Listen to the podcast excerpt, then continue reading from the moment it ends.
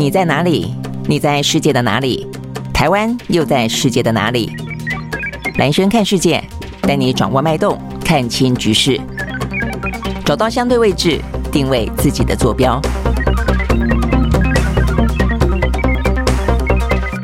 好，我是兰轩，欢迎收看今天的兰轩看世界哦。那不好意思，刚才因为麦克风的关系哦，所以稍微迟了一下呃时间啊，这个十几分钟的时间。好，那这个今天的话呢，呃，比较值得注意的，一开始的话，当然还跟大家讲一下这个疫情了啊，因为疫情已经连续两天的话呢，都已经进入到三万多了。好，所以呢，接下来的话呢，这个 BA 点五哦，大概来说的话呢，应该就要接近进入我们的一个高峰期的流行的区间了啊。那尤其学校开学，好，所以呢，现在来说的话呢，大概就是学校开学。然后呢，这个小朋友哦，这个或者说呃青少年哦，很可能呢这个染疫的状况要稍微的注意一下。那再来的话呢，就是呢呃这个接下来大概是说依照国外的例子了啊，这个过去的话呃等于是 BA 点四、BA 点五的话呢，在我们前面一波呢在全球流行过了哦，大概这个高峰的话呢，从开始到结束两个月左右的时间哦，所以大家可能心里面要有个谱哦。大概如果说现在从八月底开始呢流行，可能要到十月底左右啊，呃。呃，这个才会呢结束，好，所以呢这段时间当中的话，我们刚刚讲到有关于小朋友或者是幼儿，另外呢长辈的话呢，可能要稍微注意一下，因为这是比这些是比较属于高风险的族群。那在昨天的话呢，这个除了我们防疫中心特别提醒大家之外啊，那呃这个台大的公卫所的陈秀基教授啊，他根据这几天哦、看起来的一些相关数字，特别提醒大家哦、就是说这一次虽然呢这个 BA 点四、BA 点五哦，我们特别强调它的就是它的呃传染。力比起呢 BA 点二来得更快一点哦，但是它的这个严重度应该是差不多。好，当然是虽然大部分哦在国际之间都是这样的讲的哦，但是呢陈秀熙教授手上的数字显现出来哦，在过去的话呢，呃这个八月底开始的这一波小流行里面，我们呢在过去两个礼拜呢，全国的中症上升率有百分之三十七，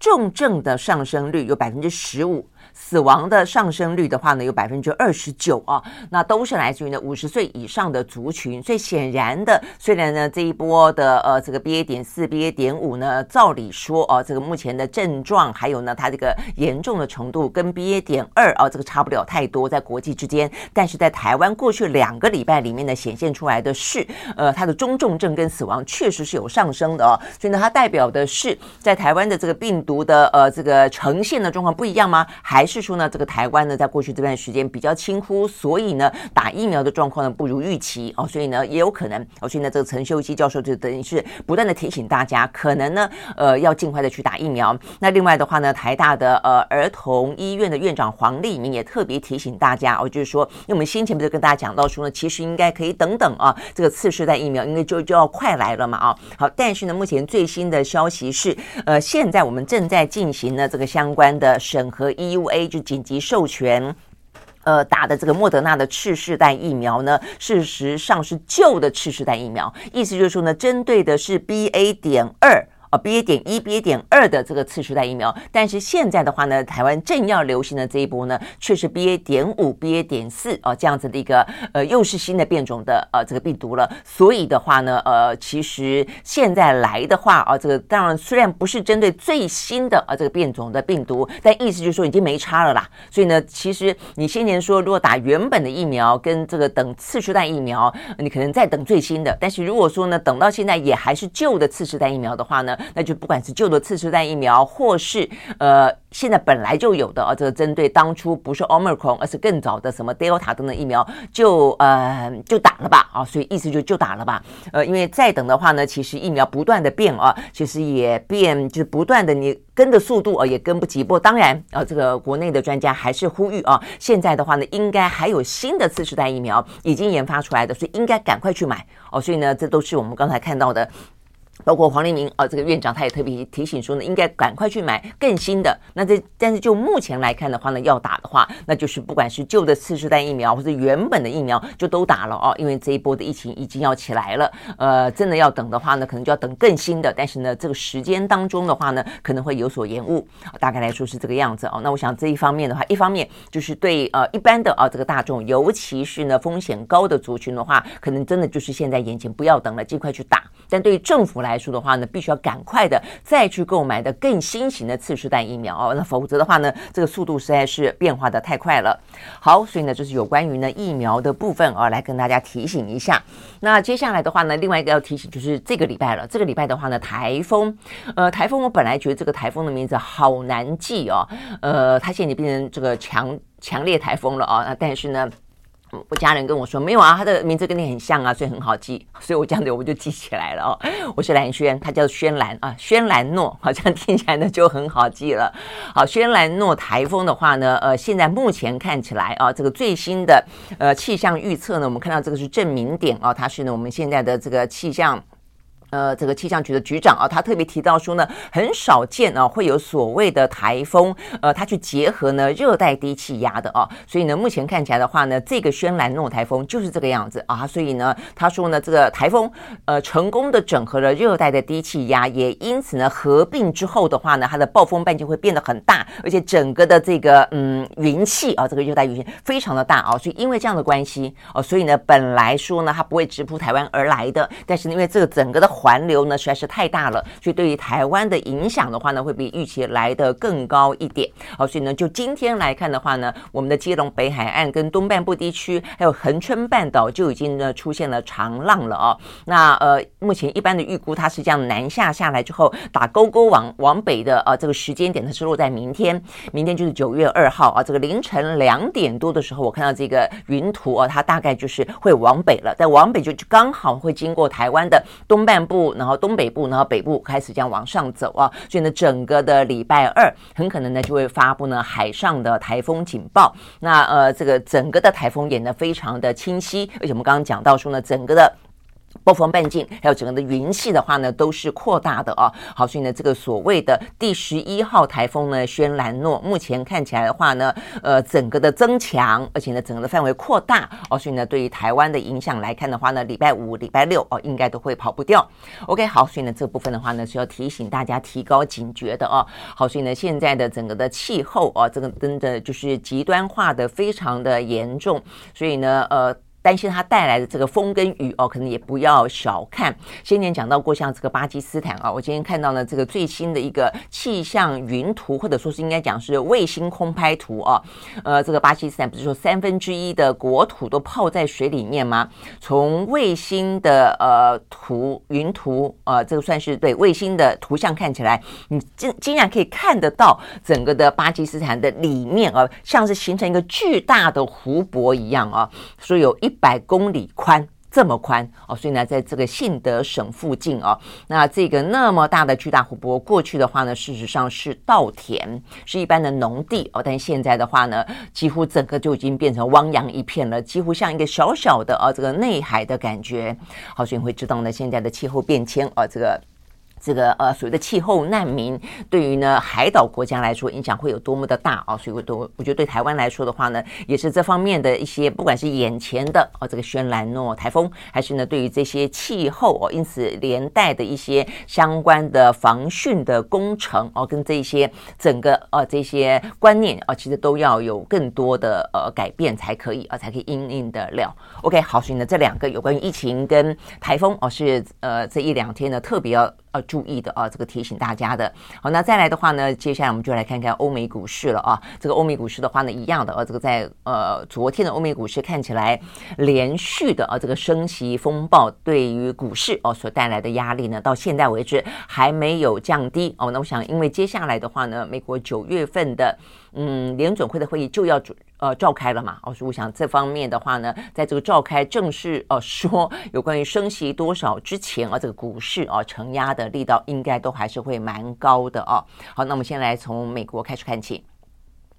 好，在美国呢，道琼工业指数呢还是下跌的啊，这个跌了两百八十点四四点，收在三万一千五百一十点四三点，跌幅是百分之零点八八。纳斯达克指数下跌六十六点九三点，收在一万一千八百一十六点。呃，二点，跌幅是百分之零点五六。S&P 五百呢下跌百分之零点七八。再来的话呢，费城半导体跌了百分之一点一五。好，所以呢，这是美国股市。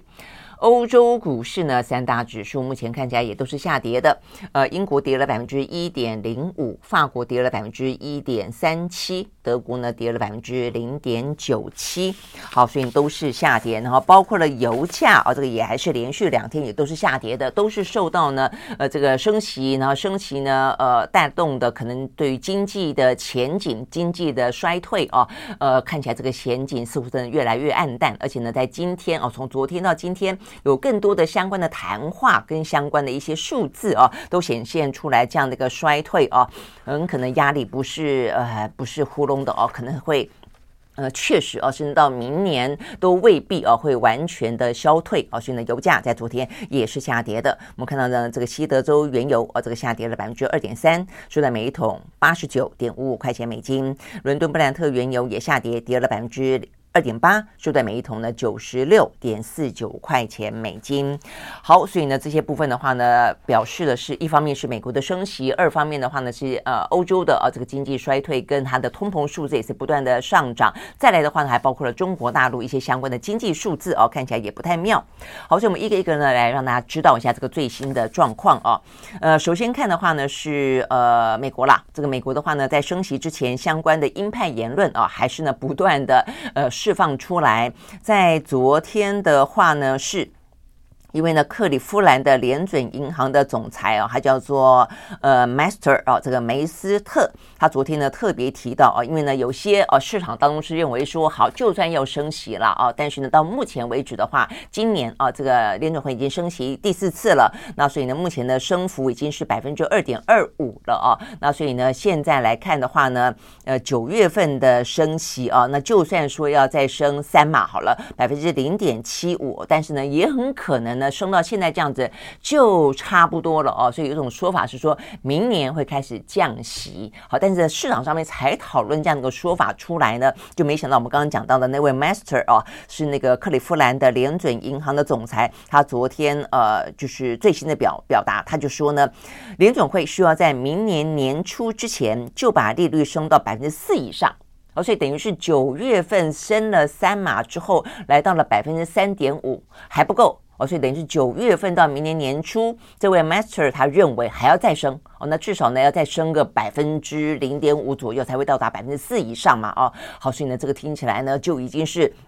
连续的啊，会是一个比较幅度高的一个升息，而且他说呢，升到百分之四以后呢，要保持高水位的一段时间啊，所以呢，等于是整个的美国的联邦利率都会百分之四以上，而且呢，在二零二三年底之前应该不要再降息啊，所以意思就是说呢，呃，不但啊这个打脸先刚才讲到的啊，这个就是市场当中预估说啊，明年可能现在升升升啊，那明年就会降下来了，没有哦，这位呢，呃，联准会的总裁认为呢，要维持呢高的啊这个。利率水平一段时间，而且在明年的呃这个年底之前都不会降息，这样子确保呃这个通膨可以被打下来啊。那即便呢造成经济衰退也在所不惜。OK，好，所以呢这是一个最新的啊这样子这个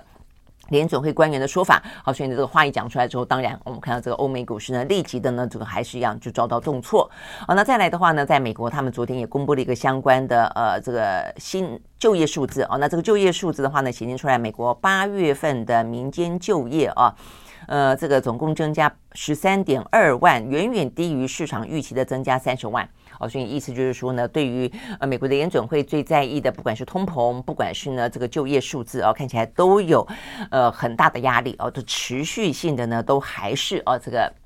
必须呢，要要去呃，这个非常的严肃以对的啦啊。OK，好，所以呢，就是有关于呢，在美国部分啊，这个相关的讯息。那再来的话呢，就要看这个中国大陆啊。那中国大陆的话呢，在昨天啊，这个是他们呃看起来呢是公布了啊，这个八月份啊，这个相关的一些呢制造业跟非制造业业的数字啊。那这个当中的话，可以看得到呢，在非制造业部分的话呢，跌了百分之一点二啊。那另外的话呢，这个制造业的 PMI 采购经理人指数呢是涨啊，比上个月呢回升了百分之零点四，但是还是在荣枯值五十以下啊，是这个四十九点四啊，所以呢，虽然代表的就是说呢，呃，目前有小小的回升，但就整个的制造业来说的话呢，还是啊这个反弹不如预期。好，那我们看到呢，这个瑞士银行啊，他们呢就呃进行分析啊，他们这个最新这个分析是根据呃大陆的统计局所公布的数字来进行分析啊，那这个是瑞士银行的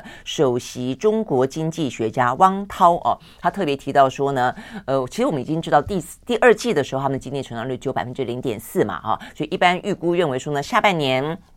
在目前看起来的话呢，呃，这个李克强几度出来哦，就抓紧的想要让这个下半年能够呢稍微的呃复苏力道再强一点啊，但是啊，这位汪涛认为，呃，就整个的大陆全年的经济成长率，他认为下半年再怎么拼啊，应该也不见得可以超过百分之三。好，所以呢，这个事实上是是还蛮呃谨慎而悲观的一个预言啊。因为先前我们讲到说呢，中国大陆本来在今年去年底、今年初的时候，而是说呢，今年的经济成长率可能可以到达百分之五点五。那然后呢，经历了这样子的一个呃疫情跟比较严格的风控，已经往下下修了，下修到呢至少他们说要保三啊。但是呢，目前看起来，这个瑞士银行的首席经济学家认为，可能连保三都不见得达得到。OK，好，所以呢，这个部分的话呢是。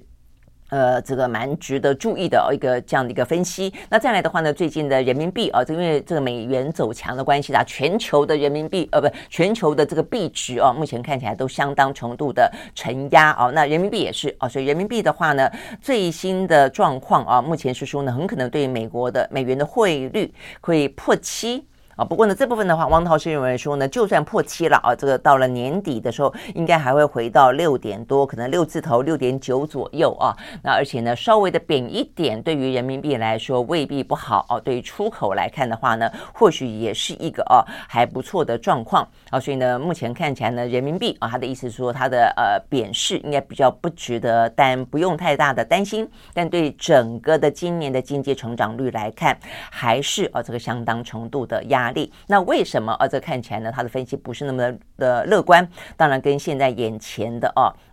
呃，这个中国那。呃，大陆呢内部的跟外部的因素有关啊，这个外部的可以想象嘛，这个美国的升息，那这个呃这个欧美经济的呃下行压力啊，再来全球能源呃价格高涨，还有地缘政治的话呢非常的紧张，那甚至的话呢目前去全球化的压力也很大哦，等等，那都是外部的压力啊，这个全球皆然，呃，但是当当然对个别国家有不同的啊这个轻重的程度冲击了啊，那对中国大陆的来说的话，内部还有一个呢非常严峻的。啊，我想基本上有两个啦，一个呢就是疫情，疫情的话呢，虽然对中国大陆来说不算严重哦，但他们这个呃强度很强的防疫措施对经济的打击真的还蛮大的。那再一个就是他们的房地产。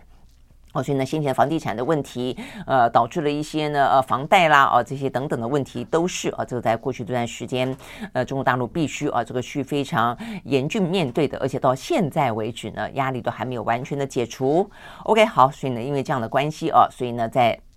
今天呃，今年啊，这个有关于呢经济成长率啊，这个中国的分析看起来呢不见得那么的乐观哦。但是呢，在这位汪涛的口中啊，明年可能会好一点了。明年说呢，经济成长率可能可以回到百分之五。好，但是的话呢，我觉得还是要看看疫情哦，因为疫情的话呢，现在看起来呢高高低低哦，起伏不定啊。那如果依照呢中国大陆他们的这个防疫的措施还是这么的严打的话啊，这个。明年万一疫情再起，也未必哈会来得好。好，所以呢，目前看起来他们疫情怎么样呢？坦白说，真的是还蛮严的哦。我刚刚特别看了一下他们最新的状况，像台湾的话，我刚刚不是讲说三万多吗？哦，但是我们入境的状况呢，还在放松当中哦，包括说什么三加四啦，呃，这个后面的四天其实大概只要呃一人一室就可以了哦。那甚至呢，如果你入境的话呢，还可以自己自驾。呃，不用搭这个防疫的计程车，自己可以开车到这个检疫呃所等等啊。但是呢，中中国的话呢，他们昨天的数字啊，新增多少？新增三百四十九例。但是呢，很多地方啊，就一样的就开始呢啊，这个呃风控啊又出来了。那当中尤其是有几个啊，这个非常大的啊，这个经济非常繁荣的城市呢，特别值得注意哦。第一个，上海。上海的话呢，在今年二三月份的时候，就一度啊，这个。严格封控，所以导致了非常多的呃经济的重挫，还有呢民怨的四起嘛啊，那但是好不容易呢控制住上海了，结果呢上海昨天的话又发现了几例呢两例，一例的话呢是确诊，一例的话是无症状感染，但是他们呢又马上的宣布啊，呃要进行呢严格管理这个聚集性的活动哦，所以连两例哦都不不准他啊这个扩扩。扩张啊，让他严格的怎么个严格法啊？他说呢，非必要的话呢，不举办任何的活动。然后的话呢，呃，这个省市跨区域的线下会议、会展等等活动的话呢，如果如果无法延期，必须举办的话啊，就是说，要不然就采取线上。那如果你真的要实体的话呢，谁举办谁负责，谁组织谁负责。哦，这个听起来呢，哦，听起来是有点让人家觉得哇，这个所以还是不要办的比较好啊。OK，好，所以呢，这是上海啊，也不过才出现两例，就已经呢严格要管理呢这个聚集性的活动了。那另外深圳啊，深圳的话呢，最近这几天就都已经啊这个蛮严格了。像先前的话，这个华北墙啊，这个很大的一些呃电子啊产业的相关的市场呢，就已经曾经呢这个暂停营业了嘛啊。现在的话，他们一样的祭出呢严格离深管理。离深管理就是你要离开深圳，现在就是说好，你染，那你就在里面染，你不要离开深圳啊、哦。所以呢，现在任何一个状况要离开深圳的话呢，必须要出示四十八小时之内的两次的核酸检测证明才可以离开哦。所以他们等于就是要让整个的疫情不外扩啦。那 OK，所以呢就是深圳。那再来的话呢，广州哦，广州也是，广州也是昨天发现了呃两例，也不过才两例哦。但是的话呢，他们现在。就要进行的全面性的啊这个核酸检测，而且呢相关的。呃，珠海啊，海珠区内部的呢，中小学还有幼稚园通通停止上课哦，所以呢，看起来真的是还蛮严格的哦。那我想这个严格，当然除了嗯担心啊这个疫情外，国我相信跟最近哦他们这个呃敲定了啊这个二十大啊中共二十大的话呢，在十月十六号就要正式举行啊，所以距离现在只剩下一个多月的时间啊，所以呢呃就是时间越接近，就代表呢这个中国大陆的疫情更。不容许啊，这往外扩散了啊！好，但是呢，因为这样的关系啊，所以呢，你说要拼经济也真的是啊，时不时的这样子冒出来，真的很难拼。呃，那尤其我们刚刚讲的，又是这么大大的一个城市啊，那几才一两例哦，就要这样子进行呢。严格管理啊，那另外的话呢，呃，就四川省来说，最近真的很倒霉，一下子呢高温干旱啊，这个限电，一下子话呢，突然之间又暴雨成灾，然后出现洪灾，现在的话呢，疫情又突然之间呢陡然升高，在成都啊，所以成都呢又展开了非常严格的风控。OK，好，所以呢这些呢都是跟。呃，这个中国大陆哦，目前的这个经济，我们刚刚讲到经济的状况，所以也连带的讲到这个疫情了啊，他们的呃防疫的措施哦又升级哦，所以几个的大的都会区哦，就是上海啦、深圳啦、广州啦，哦都造成了相当呃大的哦一些影响。好，所以呢这些呢是跟呃这个中国大陆有关的消息。好，那除了呢这个国际的呃财经的讯息之后哦，那我们就来看看呢呃其他的啊这个相关的国际当中重要的讯息。好，在昨天呢比较重要的讯息之一啊，那就是呢戈巴契夫啊这个在。呃，前一天啊过世这个事情，呃，享寿九十一岁啊。那虽然年纪也算是蛮大的啊，所以呢也算是一个呃享其寿了啊。但是呢，因为毕竟啊他在呃终结冷战这个事情对于呃全球的影响非常的大哦。那但是呢，呃，我昨天也提到了非常讽刺性的是，呃，好不容易呢就在几十年前呢终结了冷战哦，但是呢现在的话呢看起来新强权之间的对峙呢又开始呢。紧绷不已啊！过去的话呢是美国跟苏联啊，现在的话是美国跟中国，好，所以呢相关的话题哦，这个在今天国际之间呢还是持续性的延烧。那呃，我们看到的是哦，虽然西方世界的话呢纷纷啊这个推崇呃戈巴契夫呢改变了全世界，而且终结冷战这个事情改变了当时的这个全球的秩序啊，甚至政呃全球的地缘政治的板块。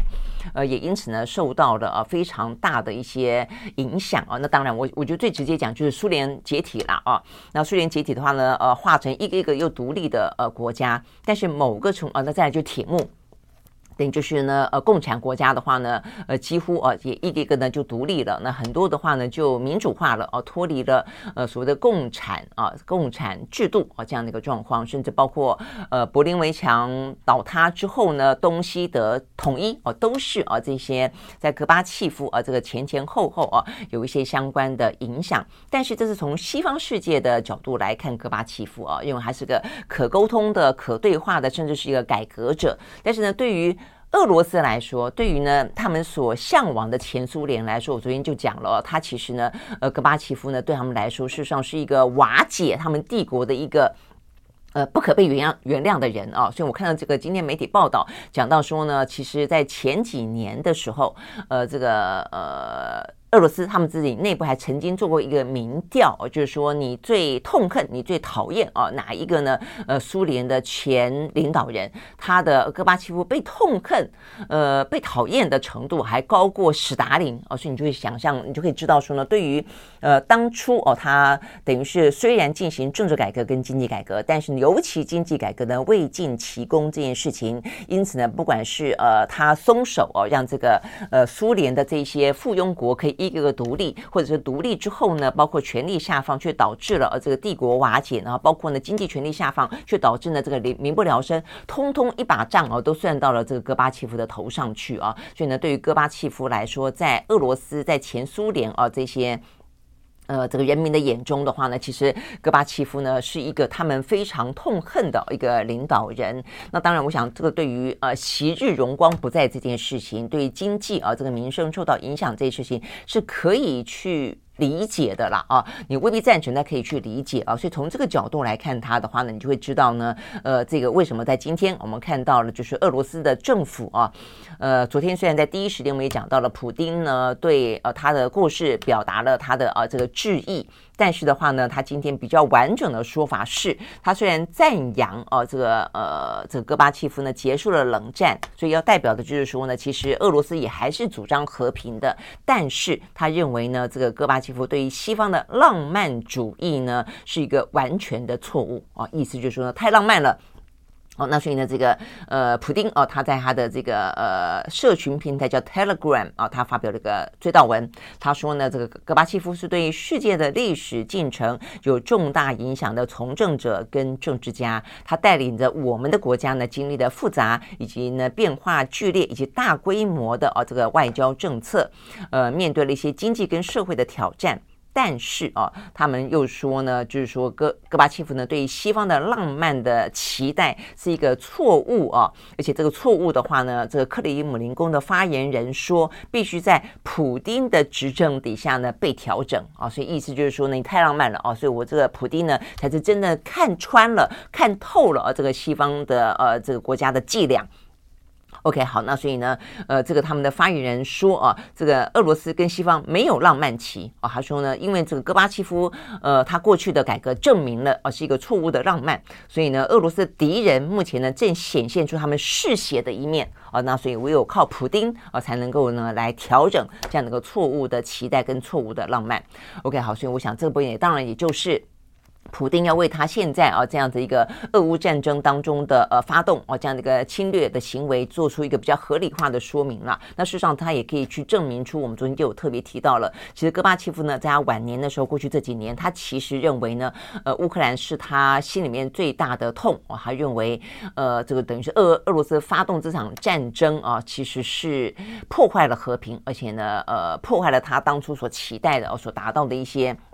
呃，国际啊，这个迈向啊，这个和平终结冷战这样的一个呃历史的进程了啊。那 OK，所以呢，这部分呢可以看得到，呃，某个程度来说，在戈巴契夫的过世啊，这个。西方世界国家跟俄罗斯哦，他们的悼念方式是各取所需的啊。那另外一个我觉得更有意思的部分呢，是来自于《纽约时报》。《纽约时报》的话，他们做了一篇文章啊，去报道说呢，戈巴契夫不只是对西方国家是一个诠释方式，对普丁来说是另外一个呢，呃，诠释方式。对中国来说的话呢，也是另外一个呢教科书哦。他们这样子去形容哦，因为呢，在因为。中共到目前为止是共产领导嘛啊，那但是一个大的国家，一个大的帝国，它如何走向末日，如何走向政权的崩坏？嗯，这个《纽约时报》认为，在中国的眼中，其实戈巴契夫就是一个教训。啊，意思是说，你可以进行改革，但是你这个改革必须是在你可以掌握到的一个状况底下，而且呢是循序渐进的状况底下，而不是呢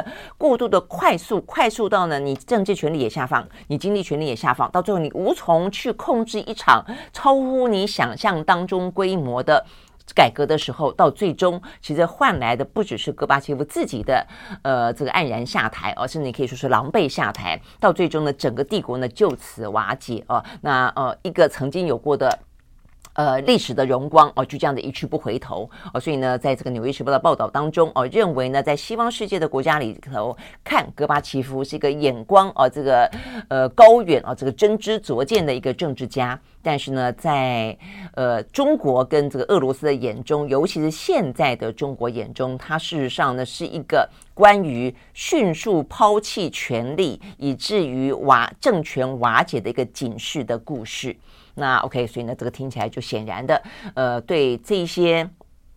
大权在握的，那甚至一个比较相对来说专制政权的一个国家来看，呃，戈巴契夫当初的改革，在他们眼中是过于轻率的啊。好，所以呢，在你没有呢办法呢非常的把握的状况底下啊，其实呃做这样的一个改革哦，做这样的一些相关的呃，就是放松一点啊，某个程度呢放松的一个状况，事实上会造。哦，导致哦更多的一些反扑，OK，所以呢，大概来说是这个样子哦。所以呢，这边有讲到说呢，习近平曾经在啊这个呃关于戈巴契夫啊这个整个的苏联瓦解的时候，他谈过有关于戈巴契夫他的看法啊。他说呢，呃，戈巴契夫呢最后轻轻的一句话宣布的呢苏联共产党的解散，结果一个偌大的党就这样子没有了，哦，就没有了。而且他说没有了之后呢，习近平说。最后呢，整个的呃苏联的共产党竟无一人是男儿，没有任何人出来抗争啊，也就这样子。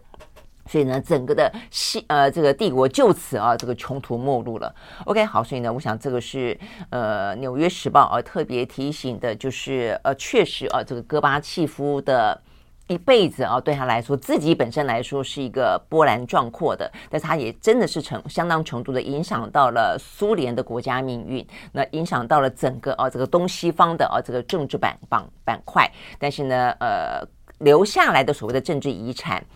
呃，对我们的哦，这个主张民主自由来说是珍贵的啊，但对于呢这些呢拥有权力的专制呃国家来说，如何不让一个呃国家面临这样的一个到最终哦可能会被推翻的呃这样的一个命运，其实反而是一个非常警示的啊，这个不要重蹈覆辙的一个教科书。OK，好，所以呢，我想这个是另外一个。角度呢来看戈巴契夫啊，那所以呢，其实也是我们看这个俄乌战争，我们觉得俄乌战争呢摆在眼前，每一个国家各自有各自的教训跟警示啊，西方国家台湾。可能是一种解读，呃，俄罗斯、中国可能是另外一种解读。对中国来说，怎么看待俄乌战争？怎么样子呢？速战速决啊，这个发动战争要付出多大的代价？也因此呢，目前要进行多大的准备？我想这些事情，不管在政治上、经济上、外交上，都是啊，这个每一个国家的各自解读、各自去领略哦。那所以对台湾来说的话，当然也是 OK。好，所以呢，这是讲到戈巴契夫的一个状况啊。那除了戈巴契夫的的话，我们刚刚讲到了这个习近平，当然也就顺道来。讲啊，这个接下来的话呢，现在中共的二十大啊，这个已经进入到时程了，因为昨天呢正式宣布了十月十六号他们要召开了啊，那所以呢相关的一些话题，目前看起来呢。呃，越来越多哦。好，那有关于呢这个呃中共的二十大，除了我们刚刚讲到了关心的他们的经济状况，希望能够持稳，然后他们的疫情的话呢，绝对要去严打哦，不让呢整个状况失控。那再来的话呢，就是哦有关于呢他们目前看起来，习近平是不是真的呃可以把这个时间提早了之后，就代表他掌控全局？那有关于呢，他在进入到第三个五年的任期，我想这个部分是呃，目前看来已经毋庸置疑了啊。他在呢这个二零一八年的时候，也已经解除了他这个对于呃法律上面任期呃的限制了。那但是重点在于说呢，呃，整个的人事布局不只是习近平一个人。他在其他的方面是不是可以把他所有想要的人安排到所有的一些位置上？我想呢，这个是在今天我们看得到啊，这个也是《纽约时报》他们在分析的啊，说他事实上面对的状况呢，也还是相当的严峻。那今天呢，媒体就在报道说呢，比方说接下来的总理会是谁？呃，那目前的话呢？呃，这个中国的国务院的总理是李克强啊。那过去一段时间以来啊，那么多年啊，这个看到呃，习近平一开始是在呃这个。习近平的底下啊，李克强几乎没有声音。但后来的话，你会发现说，哎，某个程度好像他也呃，在这个疫情底下，然后这个疫情底下受到非常大冲击的经济呃受挫的状态下，哎，他又出来了哦，看起来呢，呃，能见度又高了一点。那有人说这个是双方啊，这个各自的势力在角力啊，也有说呢，这是习近平让李克强呢来出来，呃，来这个稳经济哦，都有。但是不论如何啊，那这个。李克强他的任期到了哦，他要下台是一个事实，所以接下来是谁？那这个人是不是呢？习近平他所能够完全主导，或他主导了之后呢？呃，是不是哦？他可以呢很安然的度过？那除了李克强的留下来的总理的位置之外，还包括其他的一些，比方说军委会啦，包括呢呃人大啦、政协啦，其他的相关的安排，是不是呢也都能够呢如习近平所想的全面就位？哦，那这个在。《纽约时报》的报道当中认为呢，这是一个目前可以来观察的呃这个部分。那目前哦，在今天看才看到各个媒体的讯息了啊，提到说这个总理可能接班人呃大概有两个吧啊，这个比较呃受到关注，一个是现在的人大啊，这个呃政协的呃政协的汪洋啊，那另外一个的话呢，就是现在的副总理胡春华。OK，好，那这个各自有各自不同的。呃，背后的势力跟可能的一些盘算了啊，那就是这些部分都会是接下来的每一天啊，在这个十月十六号之前，大家可以去观察的啊。那也是呢，这个习近平呃，在过。未来这段时间啊，虽然说呢时间定下来了，也代表的是说呢，至少哈、没有难缠到说必须要往后延。但是呢，呃，这个一个多月的时间，呃，事情不能够出错。那这个筹备的状况必须按部就班，还包括这些人事的安排呢，必须要各就其位啊，都可以看得出来。目前的这个习近平到底他在他的第三任期当中能够拥有多大的啊这样这个权力，跟他可能的挥洒空间。OK。好，所以呢，这个是有关于二十大这个相关的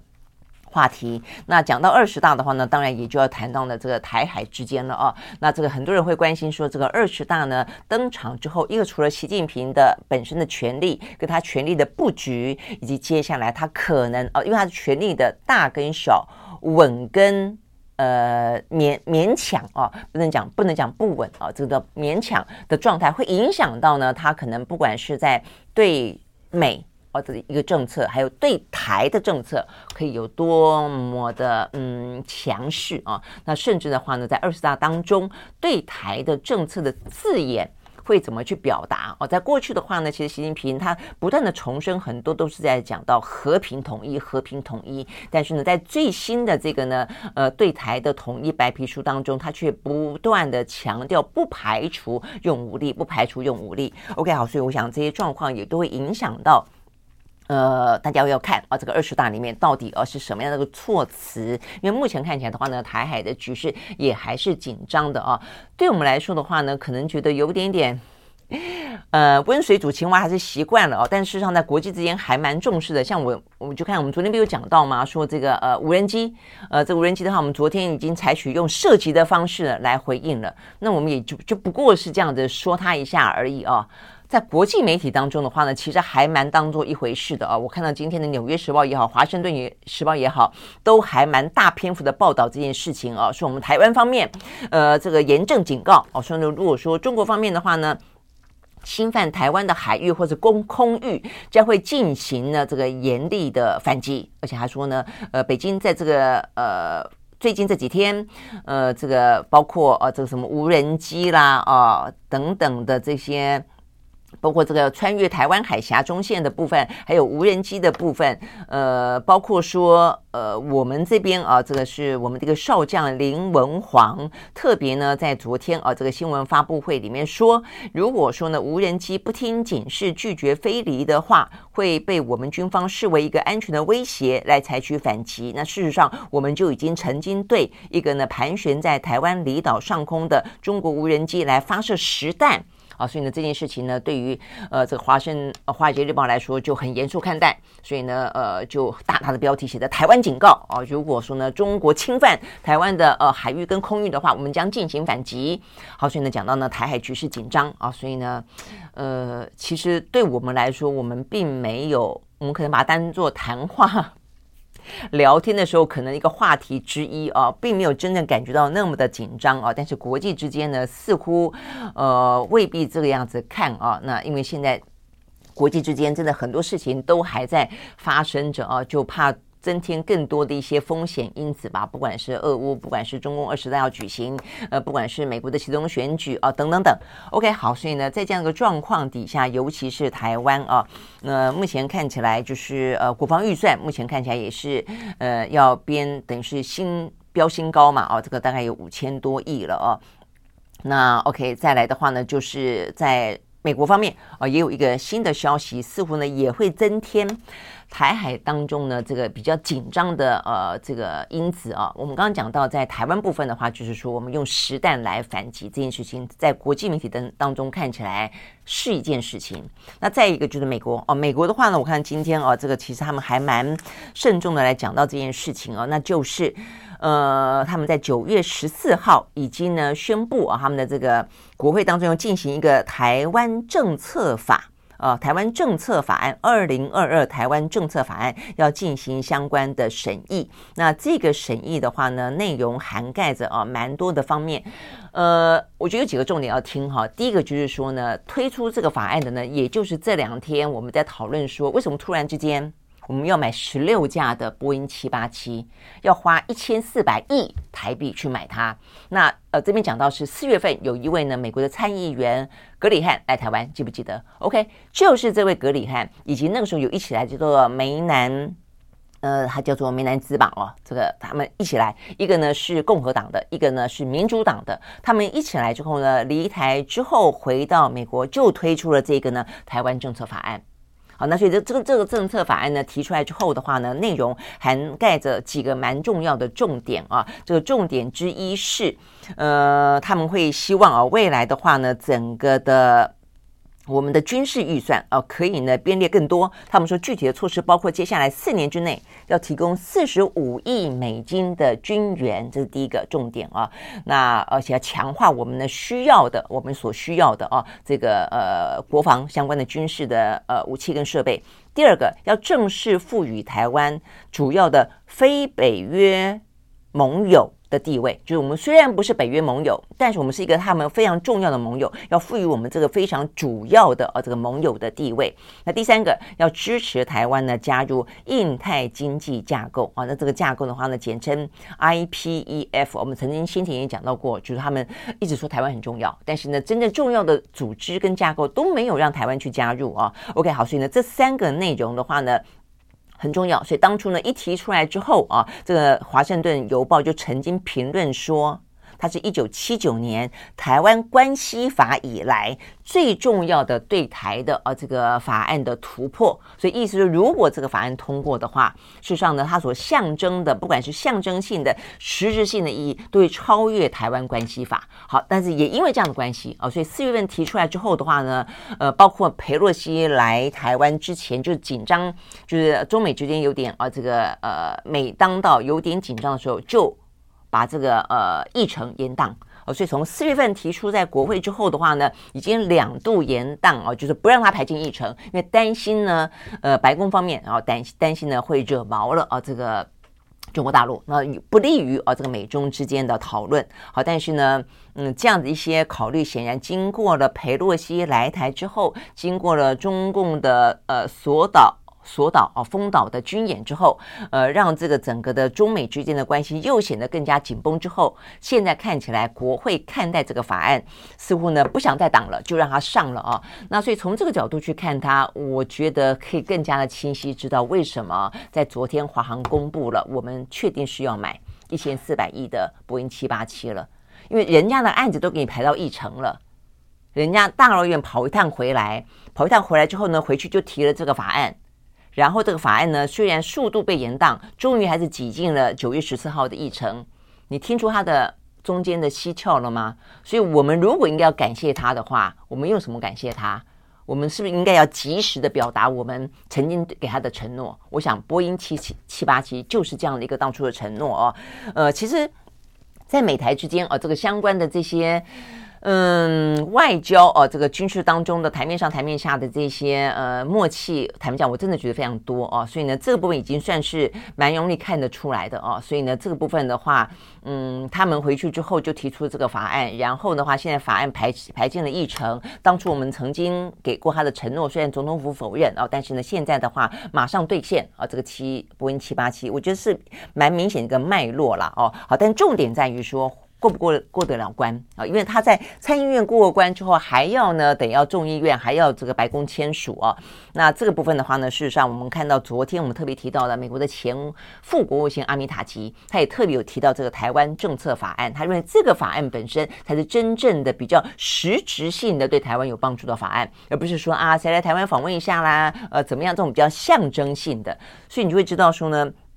这个法案内容确实，如果我们是靠游说游说出这两个共和民主两党的蛮蛮算是重量级的呃，这个议员帮我们提出这个法案的话，呃，也算是呃这个有这个效果。那只是说呢。到底美国的白宫敢不敢啊？包括拜登愿不愿意啊？让这个法案真的过关，还是又是一个虚晃一招？或者说他敢不敢到最终他是真的签署这个法案，让他成为一个可能超越台湾关系法的重要性的一个真的对台的一个新的呃，去规范美台之间新的定义的法案？即便中国强力反弹，我觉得这部分的话呢，在未来这段时间显然非常非常值得观察哦。我我想呢，这也是为什么目前看起来。很多的这些外交的、军事的啊，这个呃地缘政治的专家看啊，这个台海之间都觉得，在未来这段时间，呃，其实即即便佩洛西啊已经离开了，但是整个的。呃，可能的紧张情绪并没有呃这个终结，反而目前看起来的话呢，还是呃很多的一些呃未爆弹或者一些风险的呃这高风险的因子还在持续的酝酿当中，所以你会知道为什么呢？这个日本他们的国防预算。不止台湾创新高，日本国防预算也创创新高哦。他们这个国防预算呢，目前看起来的话呢，编列的金额当然还是没有我们高了。我们已经在这个最新的呃这个预算里面，我们已经高达了我们的国防预算占我们的 GDP 已经是百分之二点四了。那呃日本的话大概是接近百分之一左右哦，呃可能还没有完全到哦买百分之哦有第一次突破百分之一，但是呢。呃，这个距离百分之二还差得远，但是但是他们呢编列了不少，尤其一个呢叫做远距飞弹，他们希望呢能够把这个飞弹呢从原本的射程只有一百公里拉高到一千公里，那一千公里的话呢就可以打到中国大陆了啊。那所以这个部分的话呢，这个叫做远距的飞弹，希望能够编列啊这个超过一千五百枚。哦，所以呢，等等等了哦，这个，所以呢，呃，目前看起来他们正在积极的啊，这个去修改他们的防卫计划这些相关的文件。那我们看到呢，这个。日本的这个执政党啊，这个他的副总裁麻生太郎啊，他也在昨天特别表示啊，他说呢，目前的国际政治现实让他们必须认清，目前台海的局势呢，确实是紧张的，而且呢，如果台海呢发现了任何的驳火驳火的状况，他现在讲的非常的具体的啊，他说呢，至少有两个地方，呃，对日本来说已经不叫做周边有事了，一定会卷进啊这个相关的战火当中，一个呢是。冲绳县的与那国岛，一个是鹿儿岛县的舆论岛，所以这两个的话呢，就算不是战斗区域，发生战争的可能性也很高哦。所以呢，已经不只是说呢，像先前安倍所说的，呃，台湾有事等于日本周边有事啊。这个麻生太郎特别提到的，还包括说，这个所谓的周边有事，已经是叫做纯利危机事态。存立就是存在的存啊，这个立嗯，就是等于有点像成，就是一个影响到啊，这个日本生存与否啊，是否立足在这个地方的一个危机事态了。意思就是说，